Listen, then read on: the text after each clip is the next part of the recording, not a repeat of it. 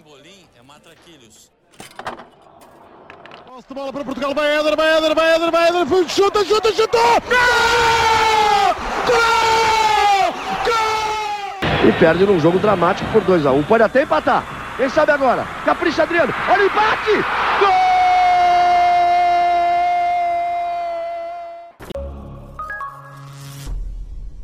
Viva! Sejam bem-vindos ao décimo fascículo desta coleção Europa América, programa diário do podcast Matraquilhos, que acompanha o Euro 2020 e a Copa América 2021. Olá, Rui. Olá, Fragoso. Já temos um grupo concluído ao décimo, ao décimo fascículo do Euro 2020. Temos e falhámos uh, rotundamente os dois. Os que nos palpites que fizemos na antevisão, eu pus Itália, Suíça, Turquia, tu meteste Turquia, Itália, Suíça, portanto podemos chegar aqui um, à conclusão que não só Gales surpreendeu-nos, como a Turquia desiludiu-nos. É, eu acho que hum, há, há, duas notas uh, gerais que eu, que, eu, que eu utilizo para este, que eu, que, eu, que eu vejo neste grupo, que é de facto uma Itália muito uh, surpreendente. Já está, alguns estavam à espera, eu não estava à espera de tanta uh, vontade italiana de ganhar jogos. São três jogos, são sete golos marcados, são zero golos sofridos, nove, uh, três vitórias, nove pontos. Uh, vai jogar o próximo jogo, agora está à espera do segundo classificado do grupo C e vai jogar no sábado, dia 26, às 8 em Wembley, portanto poderá já até começar a aquecer o palco para a final. Um, mas eh, de facto foi engraçado porque neste jogo eu vi mais, estive mais atento ao, ao Suíça-Turquia, uh, mas estava de neste jogo e via sempre uns italianos com muita vontade de marcar mais golos, mesmo estando um zero, mesmo estando tudo apurado, e uma, uma equipa que muda o trio da frente, e o trio que, o, que joga é Bernardeschi, Chiesa e Belotti, Rui, é um trio também de impor respeito. Mudei apenas para. Também estive no Suíça-Turquia, mudei apenas para ver o golo e a um, expulsão. E mudei ao minuto 85 para ver que estava a haver três substituições e nenhuma delas era o imóvel a entrar, o meu palpite de ontem, mas a conclusão que tu chegaste acaba por ser uma, uma excelente conclusão para esta Itália, que é, tem, não só tem uma equipa, eh, um 11 titular a jogar muito bem, como provou nos primeiros 180 minutos, como tem alternativas para, num campeonato longo, mais 90 minutos do que era habitual, poder uh, chegar longe e assumir-se, lá está, como um candidato. Eu acho que a Itália uh, termina uh, a fase de grupos com, só com vitórias. Curiosamente, nós falámos disto anteontem, ou ontem, que a Itália foi a, é a primeira seleção na história a terminar a fase de grupos só com vitórias e a não ser campeã. Tudo bem que foi ali numa altura em que foi a Itália a 19, Portugal a 20 e os Países Baixos a 21, isto tudo no Euro 2000, provavelmente este ano. Eu também não, não, estou a ver a Itália como, como campeã europeia, mas e com 24 equipas também é mais comum ver equipas que terminam a fase de grupos só com vitórias, mas não há dúvida de que para os dois temos a Itália uns furos acima do que tínhamos naquele 10 de junho quando fizemos o primeiro fascículo. Ilusão, é a Turquia, claramente. É, conseguiu marcar um golo, um grande golo. Aliás, o Suíça 3, Turquia 1 foi o jogo do, de grandes golos é, e também de, de um homem a fazer três assistências, Zuber. Um, mas uh, Rui, esta Turquia de facto desiludiu muito, produziu muito pouco e sai daqui com vários golos sofridos. Portanto, corrijo-me, são uh, oito golos sofridos, um apenas marcado uh, e zero pontos. Uma Turquia tristíssima. Sim, eu estava à espera que, que Gales pudesse ter este desempenho depois de, o, depois de ter surpreendido em 2016, mas a fava calhou mesmo à Turquia. Foi uma grande exibição da Suíça. De certa forma, se quisermos ser picuinhas, foi um bom resultado para Portugal, porque aquela pergunta que fiz no Noval Roletas, a melhor vitória, a maior vitória da Suíça numa fase final do Europeu deixa de ser contra Portugal, porque eu ponho 3-1 acima do 2-0, apesar da diferença ser dois golos. A Turquia tinha tinha, vou dizer tudo em aberto, mas era improvável. Se ganhasse hoje, dava-lhe jeito de ganhar pela vantagem o mais confortável possível. Nunca esteve perto disso. A Suíça esteve mesmo bastante bem. No lado esquerdo houve uma super exibição e Seferovic e Shaqiri também com, com bons, bons grandes golos, na verdade. Eu acho que todos os golos foram, não, nenhum gol que não tenha sido bom. E vamos ver o que é que a Suíça vai fazer uh, daqui para a frente. Eu diria que com 4 pontos o apuramento está garantido. Vamos ver quais são os outros terceiros a seguirem em frente para ver como é que será o quadro. Não acho que a Suíça vá chegar muito longe por ela, eu acho que provavelmente cai mesmo nos oitavos, mas conseguiu o apuramento e acho que já é um, pelo menos o objetivo alcançado, não diria que é superado, mas alcançado está. E no início diria que também ninguém esperava muito mais desta Suíça do que atingir os oitavos de final. O país de Gales é que pode sonhar com os quartos de final, porque com este segundo lugar no grupo A estará à espera do segundo lugar do grupo B, um jogo que será em Amsterdã.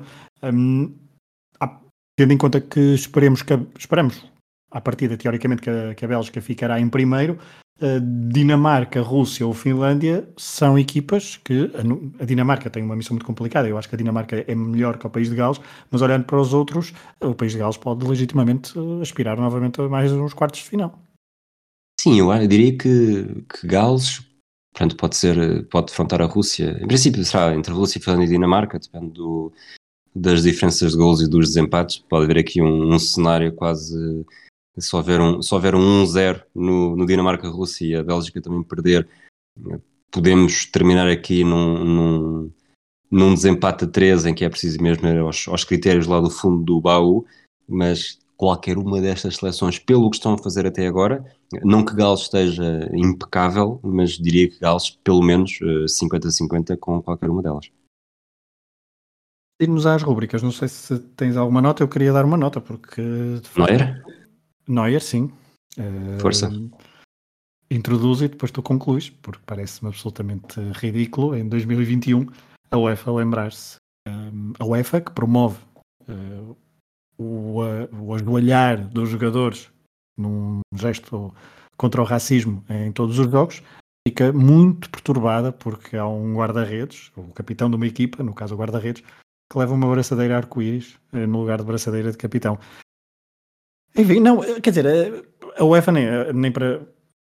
O facto da UEFA se lembrar disto até é melhor, até é bom porque chama a atenção para a luta. E, e, há mais notícias até sobre a braçadeira do Neuer agora do que se não houvesse esta. esta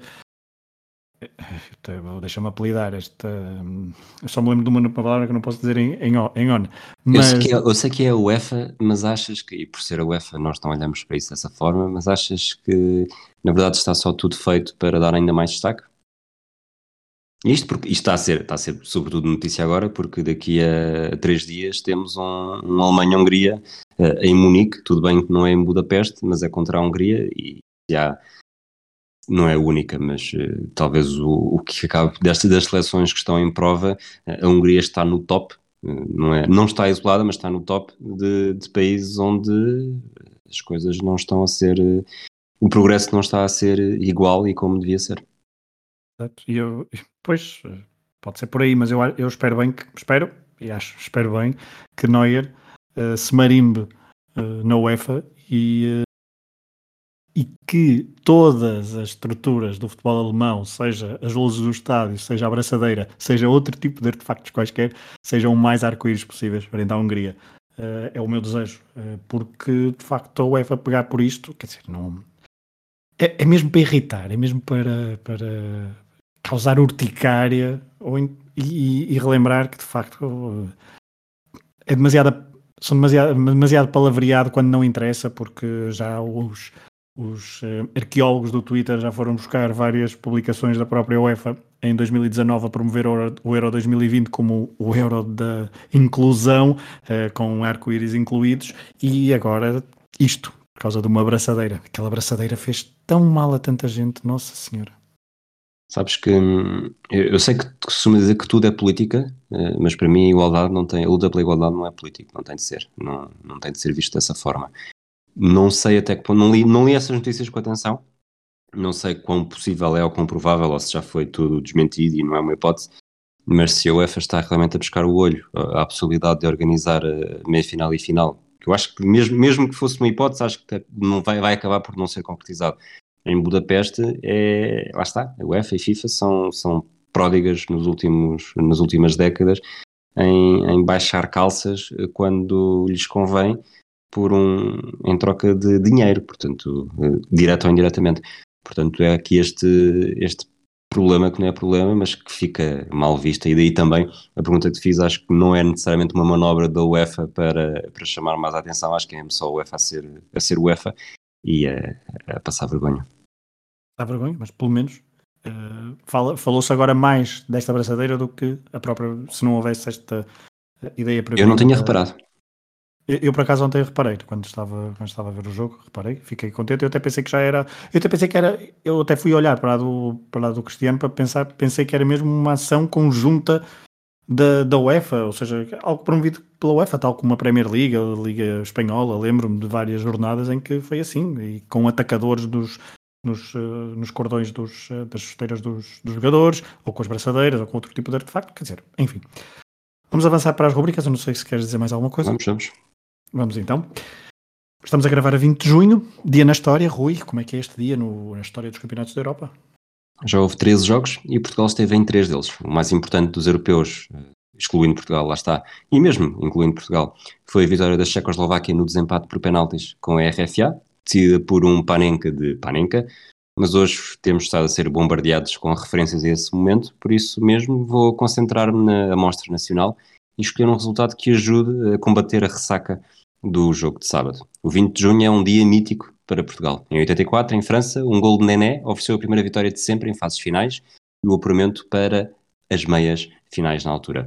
Em 2004, em Alvalade, foi vez de Nuno Gomes fazer exatamente o mesmo contra a Espanha, com um gol que dá vitória e apuramento na fase de grupos, mas para hoje prefiro ir buscar um resultado em que Portugal não só já estava apurado, como tinha o primeiro lugar garantido. A única semelhança que se pode encontrar é que também só houve um jogador a marcar.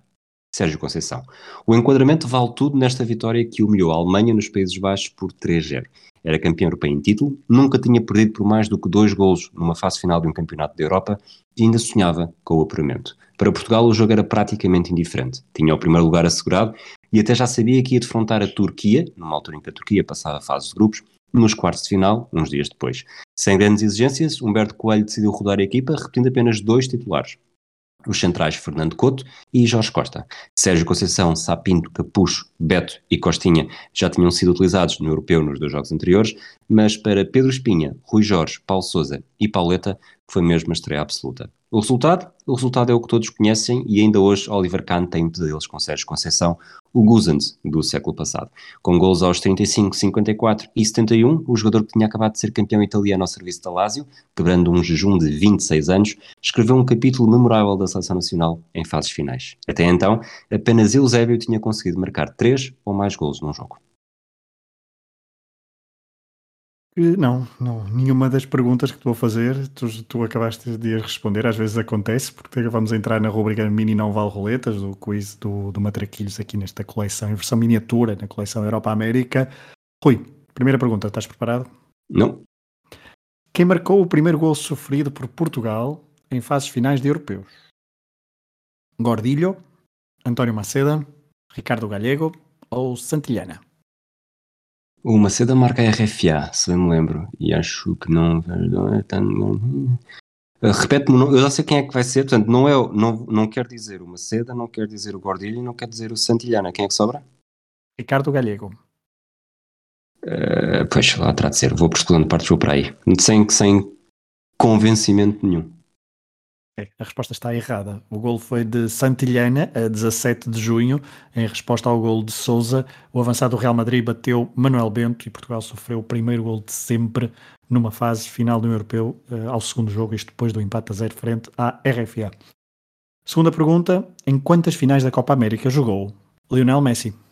Uma, duas, três ou quatro? Uma, duas, três ou quatro. Ok. Uh, Podes-me dizer em que anos é que houve Copa América nesta última década? Houve em 2011 o Colômbia-Uruguai. Exatamente. Um, houve em 2015, em 2016. 16 e 19. Ah, portanto, de 2011 depois houve em 2015? Não, 2016. Não, mas uh, entre 2011 e 2015 não houve nenhuma. Exatamente, 2011, 2015, 2016, 2019 e 2021. Então eu vou, vou postar no esquecimento de alguma e dizer duas. Duas? A resposta está errada porque há uma. A primeira foi em 2007 que Lionel Messi jogou. Há as duas, 2015 eh, e 2016, frente ao Chile. Uma delas no Chile e outra eh, Copa Centenário nos Estados Unidos. E depois há uma em 2007 que é frente ao Brasil, na Venezuela, derrota por 3-0. Portanto, Lionel Messi já esteve em três finais da Copa América. Terceira e última pergunta deste mini Nova Roletas. Em 2008, os Países Baixos marcaram 10 golos em 4 jogos. De todos os avançados que Marco Van Basten convocou, só um não marcou no torneio. Quem foi? Jan Venegorov Vesselink, Dirk Kuyt, Klaas-Jan Huntelaar ou Ruud van Nistelrooy? O Untalar e o Nistelrooy marcaram, tenho quase a certeza disso. O Nistelrooy marcou mesmo a certeza, o Untalar também acho que sim. Entre o Vanagor of Esselink, ex-futuro reforço do Futebol Clube do Porto, Uhum. e o Dirk Kuyt, vou apostar no Dirk Kuyt. Parte errada. Uh, quem marcou foi mesmo. quem marcou foi mesmo o desejo mais profundo de Coadriense, uh, que não se concretizou. Jan Venegorov Vesselink, avançado do Celtic, nessa altura jogou apenas 7 minutos frente um, à Roménia e não marcou qualquer gol. Dirk marcou, Juntalar marcou e Van Nistelrooy também marcou. Portanto, o primeiro bola, não foi? Deste. Primeira bola. Depois do primeiro pleno, primeira bola. É, pronto, é a vida. A vida é feita de equilíbrios. Vamos aos palpites, Rui. Um, amanhã há seis jogos, portanto é um recorde neste, nestes dias de Copa América e Euro 2020. Ah, e antes disso, hoje até, até agora, tanto pré-Copa América, temos aqui o destaque para o Chico Norris e para o Sérgio Catana, que tinham o Shaqiri e, portanto, fizeram pontos a dobrar. Não alterou o topo da tabela, que neste momento continua com o Rui Sousa e o Rodrigo Carvalho com 10. Eu e tu estamos estacionados nos 4.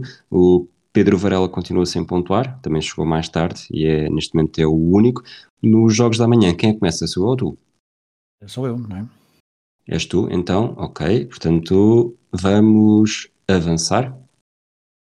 Então, se sou eu, vou começar então com Macedónia 1, Países Baixos 2, Ucrânia 3, Áustria 2, Rússia 1, Dinamarca 1, Finlândia 1, Bélgica 2, Uruguai 1, Chile 0, Argentina 1, Paraguai 1. Acho que só temos um resultado parecido. Eu tenho Países Baixos a vencer 3-1 Macedónia do Norte, a Ucrânia-Áustria 2-1 para a Ucrânia, o empate a um golo entre Rússia e Dinamarca, a Bélgica a vencer 3-1, a Finlândia, o Uruguai a derrotar o Chile por 2-1 e a Argentina a derrotar o Paraguai por 2-0. E o meu marcador do golo é Yaramchuk. Eu tenho também um ucraniano, mas o outro Y, Yarmolenko. O meu minuto é o 12. E um minuto é o 85, que percebemos hoje que é o minuto que os treinadores preferem para fazer substituições. Ai, enfim, cada um com a sua luta. Vamos avançar no programa e vamos para a próxima rubrica que é o jogo na história. A minha primeira opção para esta rubrica hoje era o Macedónia Países Baixos de 2004, onde um tal de Goran Pandev já marcava ao serviço da sua seleção, mas optei hoje por uma escolha mais exótica e pouco ortodoxa, mas que espero que seja uma verdadeira forma de abrir as nossas e as vossas gavetas da memória. Amanhã há um Áustria-Ucrânia e eu sugiro recuarmos a 19 de setembro de 2002. No Prater, em Viena, disputava-se a primeira mão da primeira eliminatória da Taça UEFA 2002-2003 entre Áustria-Viena e Shakhtar Donetsk. Sim, hoje falamos de clubes. Do lado ucraniano, o treinador era Nevio Scala, italiano, famoso pelo seu trabalho no Parma nos anos 90, depois transferido para o Borussia Dortmund e Besiktas, e que em janeiro de 2002 tinha tornado no primeiro treinador estrangeiro da equipa de Donetsk. Na meia época em que esteve presente, conseguiu o primeiro campeonato ucraniano da história do clube, tendo vencido também a Taça da Ucrânia, e no ataque à época 2002-2003, o presidente do clube assumiu como um dos objetivos a glória europeia, ou não fosse ele ter como treinador alguém como Nevio Scala. Mas na terceira e última pré-eliminatória de acesso à fase de grupos da Liga dos Campeões, na mesma data em que o Boa Vista caiu frente ao Auxerre, o Shakhtar caiu nos penaltis frente ao Clube Rouge, sendo relegado para a Taça UEFA. Na primeira eliminatória, o Shakhtar jogou frente aos austríacos sem qualquer brasileiro, havia apenas Brandão no plantel, mas por falar em brasileiros, do lado austríaco havia um, e que jogador? Djalminha, 32 anos, emprestado pelo Deportivo ao Clube de Viena, algo que a minha memória tinha apagado por completo, se é que alguma vez esta informação foi depositada numa das minhas gavetas. Djalminha marcou um gol nesta partida, de penalti, à Panenka, embora o guarda-redes ucraniano tivesse ficado muito próximo de defender a bola, isto tudo num jogo em que o Áustria de Viena venceu por 5-1, apesar do Shakhtar ter marcado primeiro. O Áustria de Viena seguiu em frente na competição, mas na eliminatória seguinte a equipa austríaca foi eliminada pelo Porto. Jalminha não jogou nenhum dos dois jogos frente aos portistas, ao contrário, por exemplo, de jogadores como Roland Linz ou Sigur Roosevelt. Curiosamente, os, os, dois treinadores que orientaram as equipas no dia 19 de setembro de 2002 não continuaram no comando das, de ambas, tendo sido despedidos. O treinador austríaco Walter Schaschner foi surpreendente, demit, surpreendentemente demitido, apesar do bom resultado na Taça UEFA e de liderar o campeonato, tendo entrado para o seu lugar Christopher Daum, técnico alemão. Já Neville Scala não resistiu aos dois desaires europeus e foi demitido. Em 2003-2004 foi contratado novo estrangeiro, uh, técnico estrangeiro, Bernd Schuster, que não conseguiu vencer qualquer troféu porque, mesmo no final da temporada, foi demitido do Shakhtar para ser demitido, para ser substituído, assim é que é, por um tal de Mircea Lucescu, que chegou a tempo de vencer a Taça da Ucrânia nessa temporada e iniciar um reinado histórico no futebol ucraniano. E por falar no técnico romeno, o jogo entre a Ucrânia e a Áustria para o Euro 2020 será disputado em Bucareste. Isto está tudo ligado. Qual é a figura da Copa América?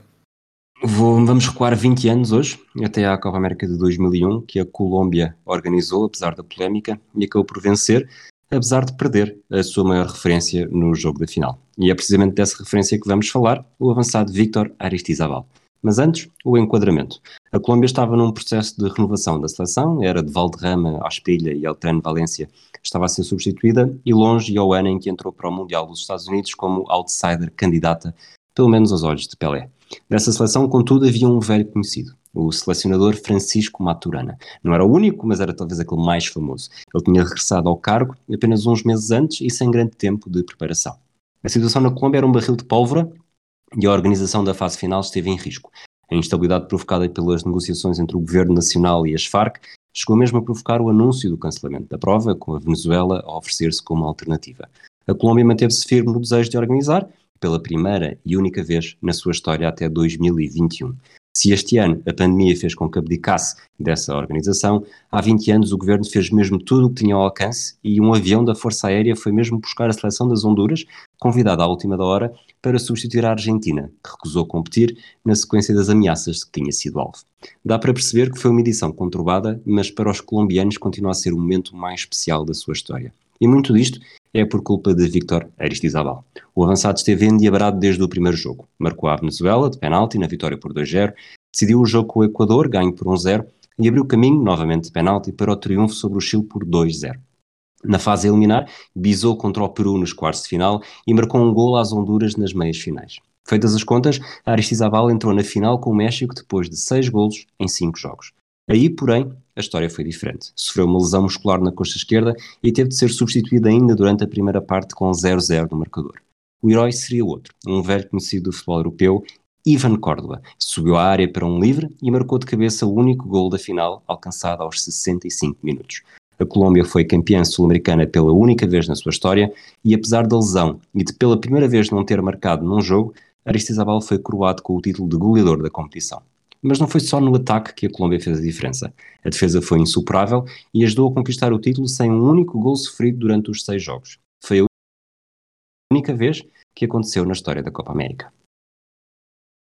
América do Sul, voltamos para terminar o episódio com habitualmente com o Interrail, voltamos para a Europa Saio da Grécia e entro na Bulgária, um país mágico futebolisticamente falando, para quem viveu os anos 90 e também para um português, claro.